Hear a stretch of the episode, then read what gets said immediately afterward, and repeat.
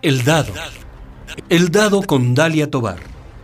Se encuentra abierto el tablero del conocimiento. Así que lanzamos el dado. ¿Y cuál será el tema de hoy? El personal de enfermería frente a la contingencia sanitaria de COVID-19. Leticia y Lucía son enfermeras. Una trabaja en el Hospital Regional de Alta Especialidad del Bajío en Guanajuato, México, y la segunda en el Hospital Universitario Fundación Jiménez Díaz en Madrid, España. Ambas tratan con pacientes con COVID-19. De hecho, Lucía enfermó hace unas semanas y ya se recuperó. Por seguridad solo voy a mencionar sus nombres y cabe señalar que las entrevistas se realizaron vía telefónica por separado el 29 de abril de 2020. Este programa se dividió en dos partes y en esta primera vamos a conocer a Leticia.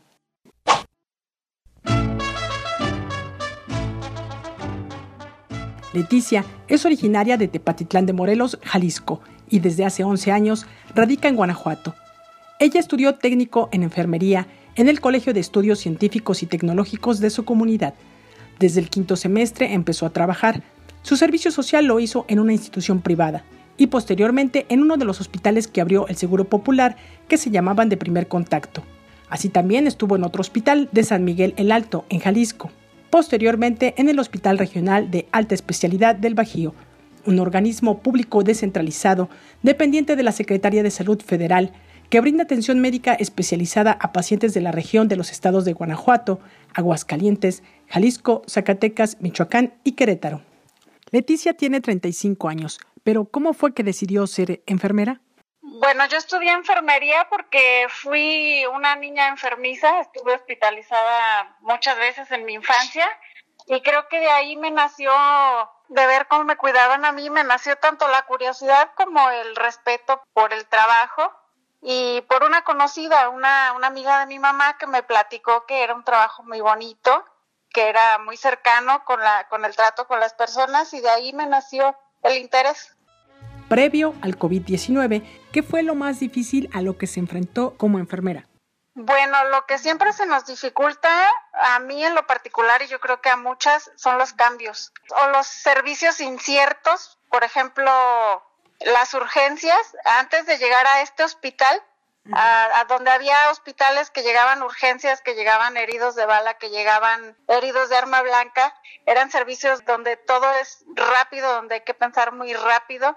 Y yo creo que fueron las cosas que más se me dificultaron a mí al principio de mi, esos primeros dos años que ejercí, donde había estos servicios de urgencia. Posteriormente aquí en el hospital pues los cambios de servicio porque se ofrece una cartera de servicios muy especializados y la diferencia entre un servicio a otro, lo que realizas de actividades, la patología del paciente, es un cambio muy importante de los cuidados que debes de tener y son pacientes altamente complicados por la especialidad del hospital. Entonces, apenas estás unos años agarrando un ritmo, una rutina y te cambian de servicio y eso es difícil, pero son de las cosas que más tal vez trabajo me han costado. El 31 de diciembre de 2019, los servicios de salud de China informaron acerca del coronavirus 2019-NCOV, que posteriormente, el 11 de febrero de 2020, la Organización Mundial de la Salud lo llamaría COVID-19. Esto de acuerdo con las directrices elaboradas previamente en colaboración con la Organización Mundial de Sanidad Animal y la Organización de las Naciones Unidas para la Alimentación y la Agricultura. Y en todo el año 2020 en el mundo no se ha dejado de hablar de él. Leticia nos platica cómo fue la preparación para las enfermeras en el Hospital Regional de Alta Especialidad del Bajío, en México, previo a la llegada de este coronavirus. Pues mira, lo más difícil ha sido lo, repentino de la situación, que a lo mejor al principio que empezamos a escuchar las noticias y que veíamos que estaban en otro país, ya nosotros sabiendo el, tipo de, enfermedad y los medios de contagio, pues sí, nos llegó a pasar la posibilidad por la cabeza de que de que iba a llegar en un momento dado aquí al país, pero de repente cuando ya ya teníamos contagiados aquí, la premura de modificar las áreas del hospital, de cambiar por aquí sí puedes pasar, por acá no puedes pasar, o sea, en sí son cuidados que ya que ya conocemos y que ya manejábamos con pacientes que tienen enfermedades que se contagian de la misma manera, pero que no son tan contagiosas. La particularidad es que es muy contagiosa, entonces yo creo que la premura de arreglar todo, de vamos a cambiar las áreas, de vamos a mover nuestros pacientes que están enfermos de otra cosa y que están vulnerables, y a mover todo el personal y a formar equipos y a capacitarse para recordar toda la teoría de todas las precauciones del equipo personal, de las áreas divididas, de aquí está contaminado, de aquí para acá no pasan. Todo eso, hacerlo de un momento para otro, como se le ha nombrado a nivel nacional, es reconvertir todo un hospital y reconvertir el chip que tenemos todo el personal, de acordarnos a cada momento a clavarnos las manos, esto no lo puedo tocar, tengo que cambiarme los guantes. Ese estrés de cada momento, cada segundo, todo lo que tocas, estar atenta. Leticia comentó que hubo muchas capacitaciones en diferentes turnos.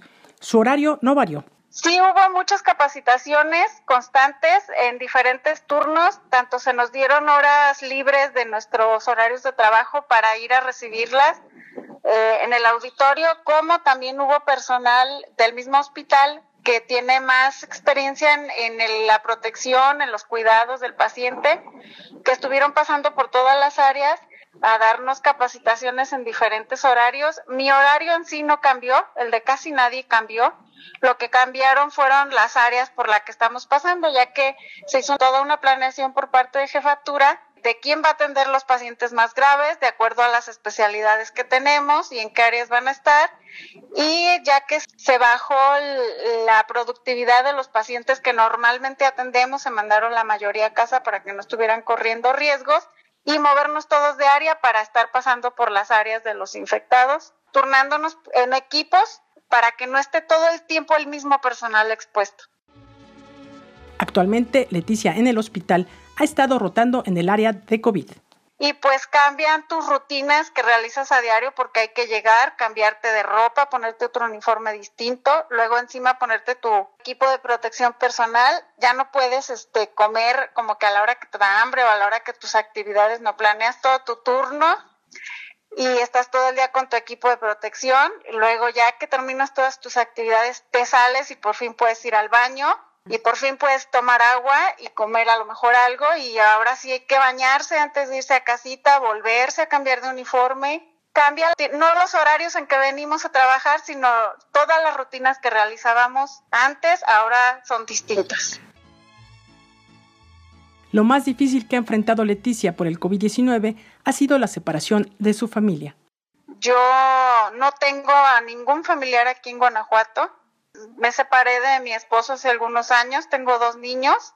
Tuve que mandar a mis hijos a vivir con su papá por el temor de que estaba yo expuesta aquí en el hospital y pues en cuanto se suspendieron las clases, en parte porque no tenía con quién dejarlos mientras yo estaba aquí en el trabajo y en parte porque iba yo a llegar pues a lo mejor con el temor de que me hubiera contaminado o algo, los mandé a, a, a vivir temporalmente con sus abuelos y con su papá.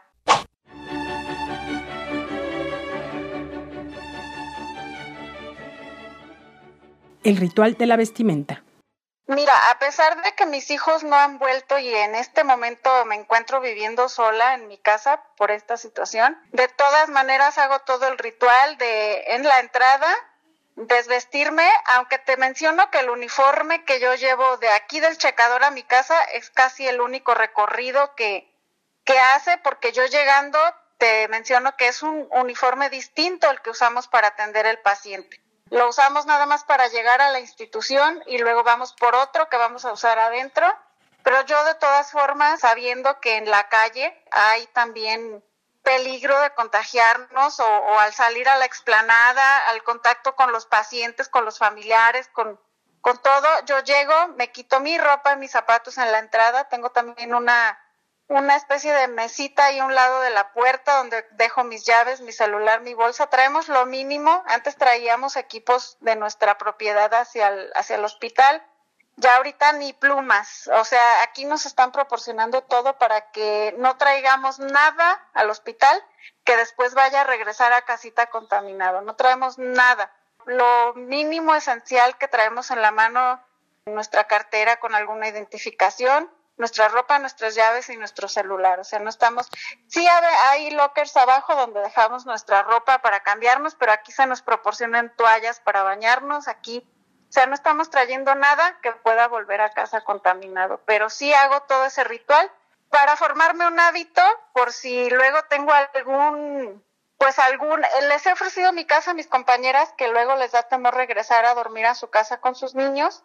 Les he ofrecido quedarse a dormir en mi casa, que ahorita está desocupada, y hay que tener el hábito, el ritual de llegar y deshacerte de todo eso que viene de la calle, que está contaminado, limpiar la perilla de la puerta, limpiar el apagador de la luz, limpiar las llaves del lavabo y usar toallas de papel, porque por lo general tienen una toalla de tela donde te lavas las manos, pero el virus sobrevive en la tela, entonces comprar toallas de papel para toda el área de la casa y eso es, eso es mi ritual que hago cuando llego a la casa. Desvestirme, pasarme directo al baño, aunque te menciono que me baño de todas maneras aquí en el hospital antes de irme a casita. En esta contingencia, en México han existido casos de agresión al personal de salud. En torno a este tema, vamos a escuchar a continuación una nota del noticiero Milenio Televisión que se transmitió el 30 de marzo de 2020 estos ciudadanos, desafortunadamente los médicos no solo enfrentan pues el temor que genera el desabasto de insumos, sino también la discriminación por parte de algunos ciudadanos. En Jalisco este fin de semana, médicos y enfermeras denunciaron agresiones en su contra que van desde negarles el acceso al transporte público hasta arrojarles agua con cloro.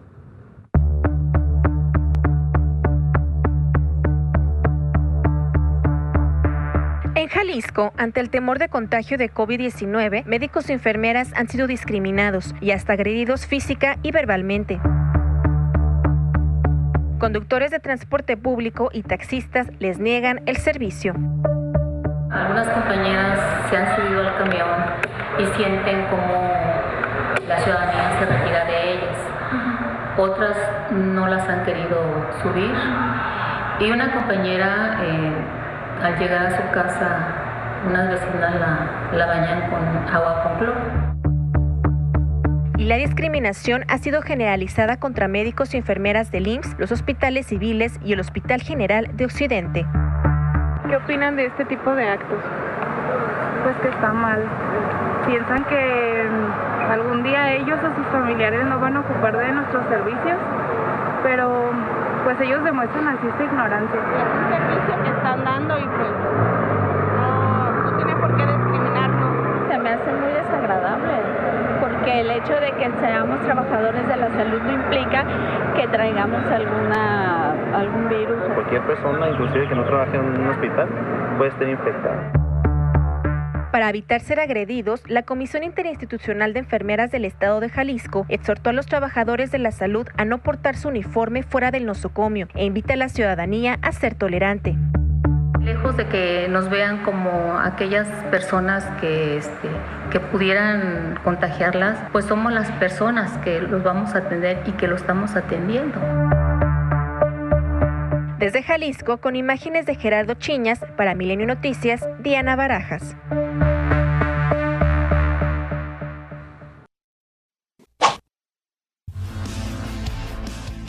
Ante esta situación, el subdirector de enfermería del Hospital Regional de Alta Especialidad del Bajío en Guanajuato, México, dijo que si lo consideraban prudente, evitaran el uso del uniforme clínico en la calle.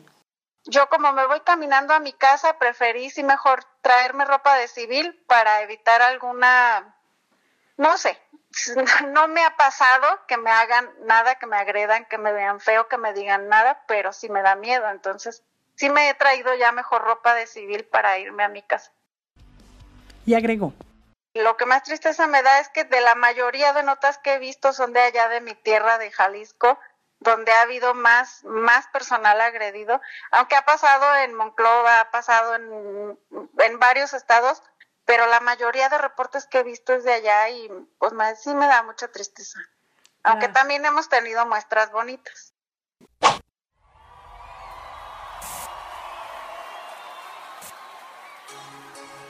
¿La enfermería será la misma luego del COVID-19? No. Yo creo que una, en primer lugar, porque el COVID no se va, al igual que la influenza no se fue, al igual que que muchas enfermedades causadas por virus no se han ido a lo largo de la existencia de la humanidad.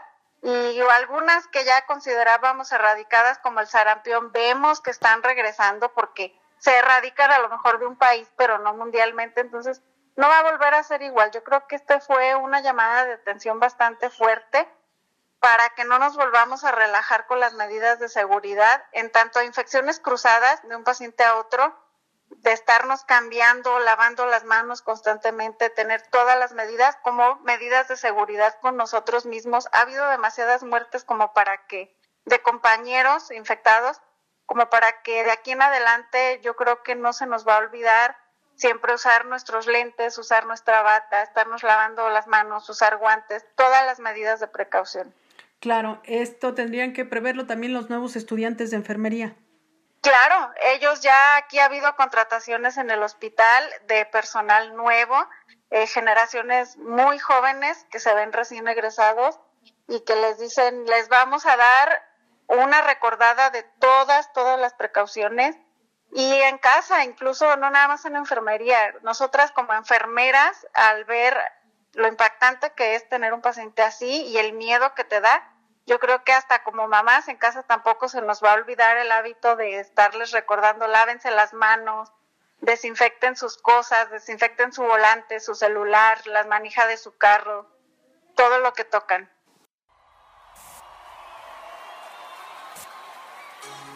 Antes de concluir la entrevista, Leticia nos compartió qué es lo que más le gusta de su profesión. Lo que más me gusta es el contacto con la gente. Soy una persona que hablo un montón, soy bien platicadora, siempre estoy haciendo como que relación con mis pacientes.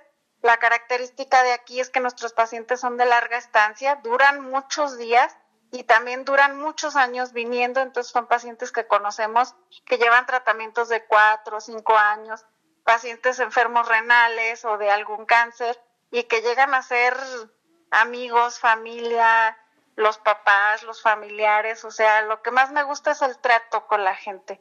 Y son pacientes que no vemos una vez y ya no volvemos a ver, o que se operó de algo y ya no nos acordábamos ni cómo se llama. Son gente que vemos por años. Aquí nos dejó un mensaje final.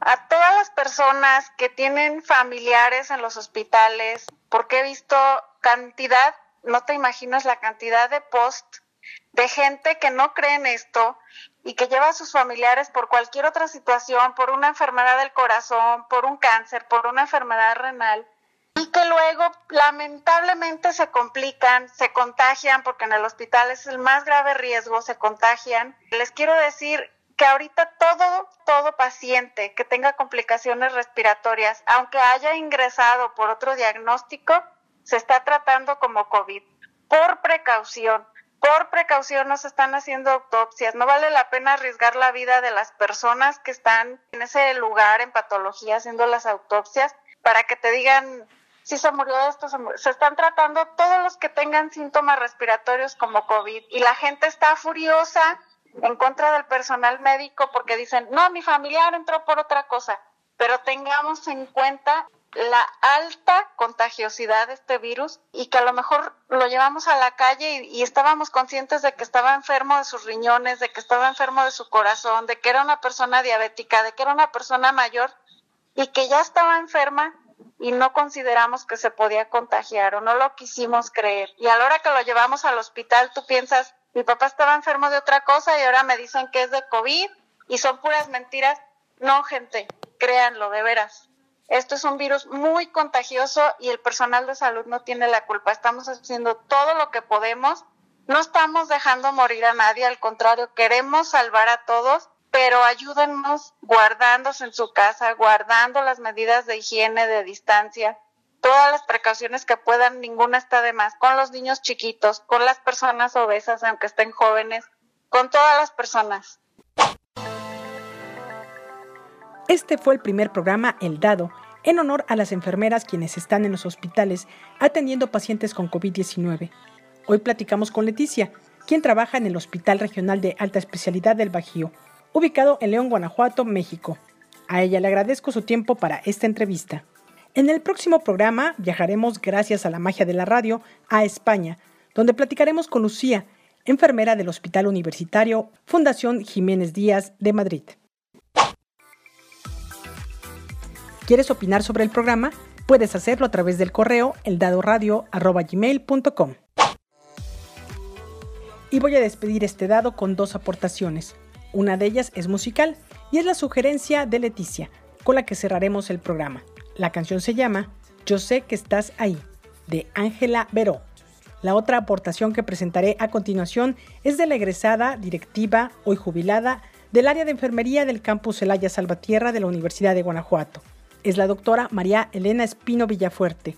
En 2011 recibió el premio María Guadalupe Cerizola Salcido por parte del gobierno federal gracias a sus contribuciones en la innovación tecnológica, así como por su labor en el ámbito educativo. En el marco del Día Internacional de la Enfermera, que se celebra el 12 de mayo, y del 2020, Año Internacional de la Enfermería y Partería, nos compartió el siguiente mensaje. Pero antes me despido. Soy Dalia Tobar, nos escuchamos en la próxima emisión. El 12 de mayo de 1820 nació Florence Nightingale en Florencia, Italia, considerada la precursora de la enfermería profesional moderna.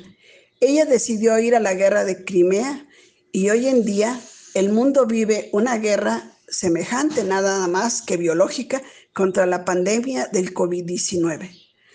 Al igual que hace 200 años, la enfermería y los profesionales del área de la salud no estaban preparados para actuar ante una guerra. Tanto ayer como hoy hay escasez de equipo, materiales para la protección del personal de enfermería y de la salud. Y enfermería es la que tiene más acercamiento con las personas o pacientes, pues es la encargada de dar el cuidado. Todos los días somos testigos de la valentía, la habilidad y la dedicación de los profesionales de enfermería y de otros trabajadores de la salud, mientras sirven valientemente en la línea de la pandemia de COVID-19. Las enfermeras y los enfermeros siempre han estado al frente para salvar vidas y cuidar a las personas, pero nunca antes su valor ha sido tan claro como lo es ahora merece no solo nuestra gratitud, sino también un apoyo tangible para asegurar que sean capaces de contribuir al máximo de sus capacidades. Sabemos que se necesita un cambio transformador si queremos acotar la brecha de enfermería y capacitar al profesional de enfermería para que pueda desarrollar plenamente su potencial dentro de nuestros sistemas de salud. También quiero aprovechar esta oportunidad para solicitarle al público que nos escucha que no se agreda al personal de salud. Está pasado en la Ciudad de México y diferentes estados, entre ellos Guanajuato. A una pasante de licenciatura en enfermería de nuestra Universidad de Guanajuato la agredieron en el transporte público en el municipio de Uriangato. Tuvo que bajarse del mismo para que no la siguieran insultando, a pesar de que el chofer la defendía. Duele hablar de lo que sucede con nuestros alumnos, egresados, colegas. Duele hablar de los trabajadores de la salud, que también somos personas. Y los que están en estos momentos en, el área hospitalaria tienen familia y, que hoy han dejado sus casas, sus familias, han dejado su vida en las unidades hospitalarias. Esto no es gratuito. Esto lo decidimos por vocación.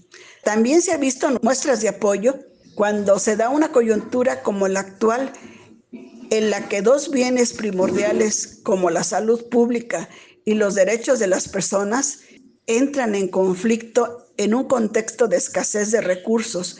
Es lógico que la ética se polarice hacia su resolución. La pandemia por COVID-19, subrayan, es una de las mayores tragedias humanas y sanitarias que ha vivido la humanidad en los tiempos modernos. La profesión enfermera, como el resto de las de salud, se ha visto profundamente afectada por el alcance de esta crisis.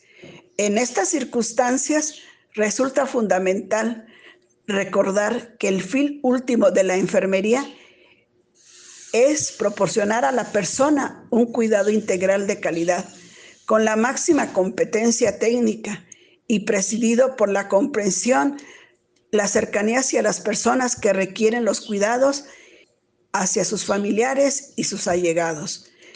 Pero nada exime de trabajar con la profesionalidad propia de enfermería, sino que precisamente en esta situación crítica es cuando la profesionalidad debe ser el estandarte que guíe una atención más humanitaria, si cabe, poniendo en valor los principios y valores éticos y deontológicos de enfermería.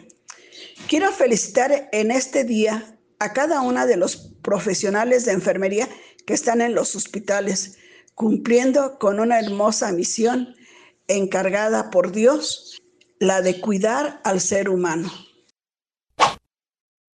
Yo sé que estás ahí, en la primera línea, jugándote la vida por salvar la mía, lo puedo sentir. Yo sé que estás ahí, casi, casi sin fuerzas y no tengo manera de darte las gracias por luchar así. Tan solo prometer que no saldré de casa, así será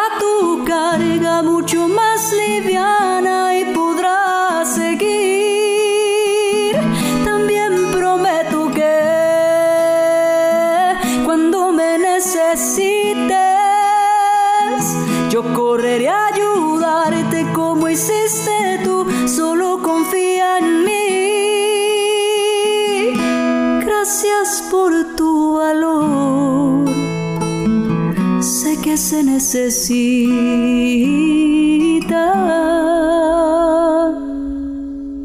De un corazón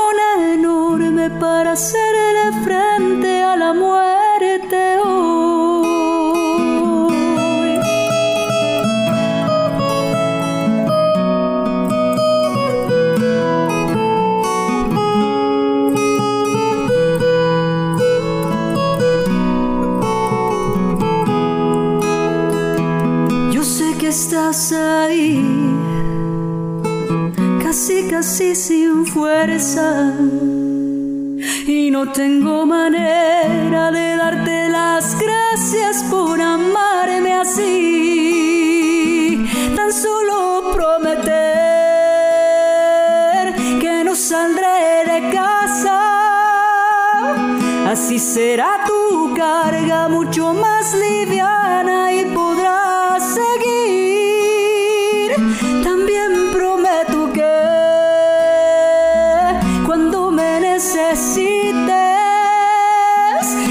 correré a ayudarte como hiciste tú. Solo confía en mí. Gracias por tu valor. Sé que se necesita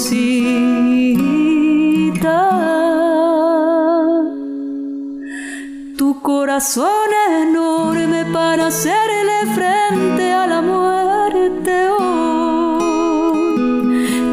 corazón enorme para hacerle frente a la muerte hoy.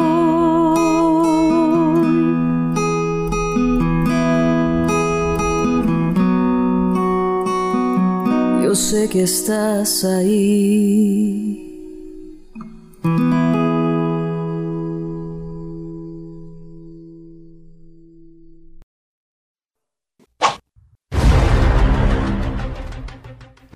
Por hoy se ha cerrado el tablero. Los esperamos en la próxima emisión de El Dado, una producción de Dalia Tobar, para Radio Universidad de Guanajuato.